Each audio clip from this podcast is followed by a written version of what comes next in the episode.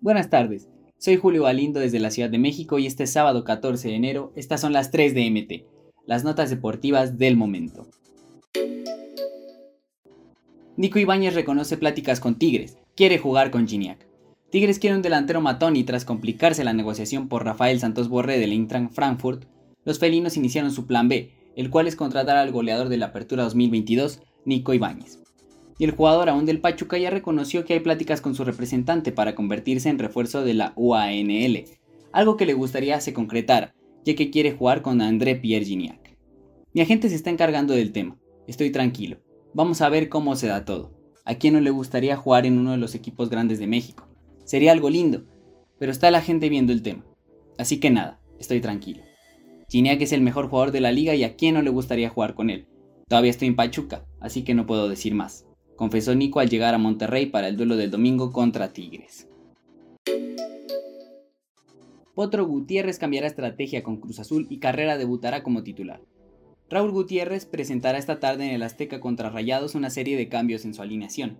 El primero y más importante será que dejará a un lado la línea de 5 para tener una defensa de 4 elementos. En automático, esto le exigirá más a los hombres del medio campo. Esa exigencia dará paso a la titularidad de Ramiro Carrera y así su debut con Cruz Azul en esta Liga MX. Además, Carrera estará acompañado de Charlie Rodríguez. Eric Lira será el único contención. Más adelante estarán Rodolfo Rotondi y se espera a Uriel Antuna en la otra banda para tener a Gonzalo Carneiro como punta. La defensa estará conformada por Ramiro Funes Mori y Juan Escobar en las centrales, mientras que Ignacio Rivero y Rodrigo Huescas serán los laterales. Jorge Sánchez admite problemas en el Ajax por no hablar inglés. El exjugador del América, Jorge Sánchez, emigró al Ajax desde agosto de 2022, pero el tiempo que ha tenido en Europa no ha sido nada fácil para él y reveló el motivo. Y es que Sánchez ha enfrentado un obstáculo que poco a poco logra superar, pues se trata del idioma inglés, ya que confiesa que al no hablarlo le fue muy complicado entender lo que le pedían en su nuevo equipo, al no entender nada de lo que decía el timonel Alfred Schroeder. Los primeros tres meses fueron muy complicados para mí porque no entendía nada, de verdad. Yo venía en serio en inglés y no entendía una sola palabra.